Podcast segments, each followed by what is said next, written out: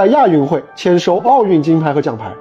在今晚杭州亚运会田径比赛结束后呢，就出现了这样罕见的一幕：奥运奖牌递补仪式在这里举行。青阳师姐刘虹和吕秀芝递补获得伦敦奥运会女子二十公里竞走金银铜牌，苏炳添、汤新强、谢震业、吴志强递补获得东京奥运会田径男子四乘一百米接力的铜牌。今年三月和去年五月的国际奥委会是先后宣布，因为有外国运动员违反反兴奋剂条例，所以呢。这些运动员及所在参赛队的奖牌将被没收，而当时参赛的其他的运动员呢，将依次递补。经过了一系列繁复的流程之后，如今中国健儿终于能够正式获得奥运奖牌。对于他们来说，杭州亚运无疑是一个完美的递补奖牌的场合，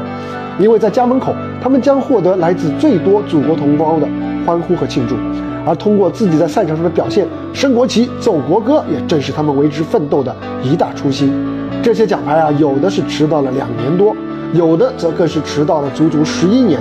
就像七阳师姐说的：“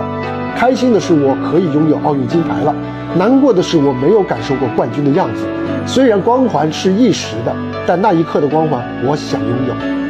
有一些遗憾无法再圆满，但至少有一些遗憾必须得到补偿。他们的成绩不光应该写在国际奥委会的仲裁里，不光应该写在奥运会的史书上。”也应该在灯光下，在掌声里，在欢呼声中，以一种更直接、更真切的方式，映入更多人的目光，写进更多人的记忆。这是递补仪式的意义所在，也是递补仪式的职责所在。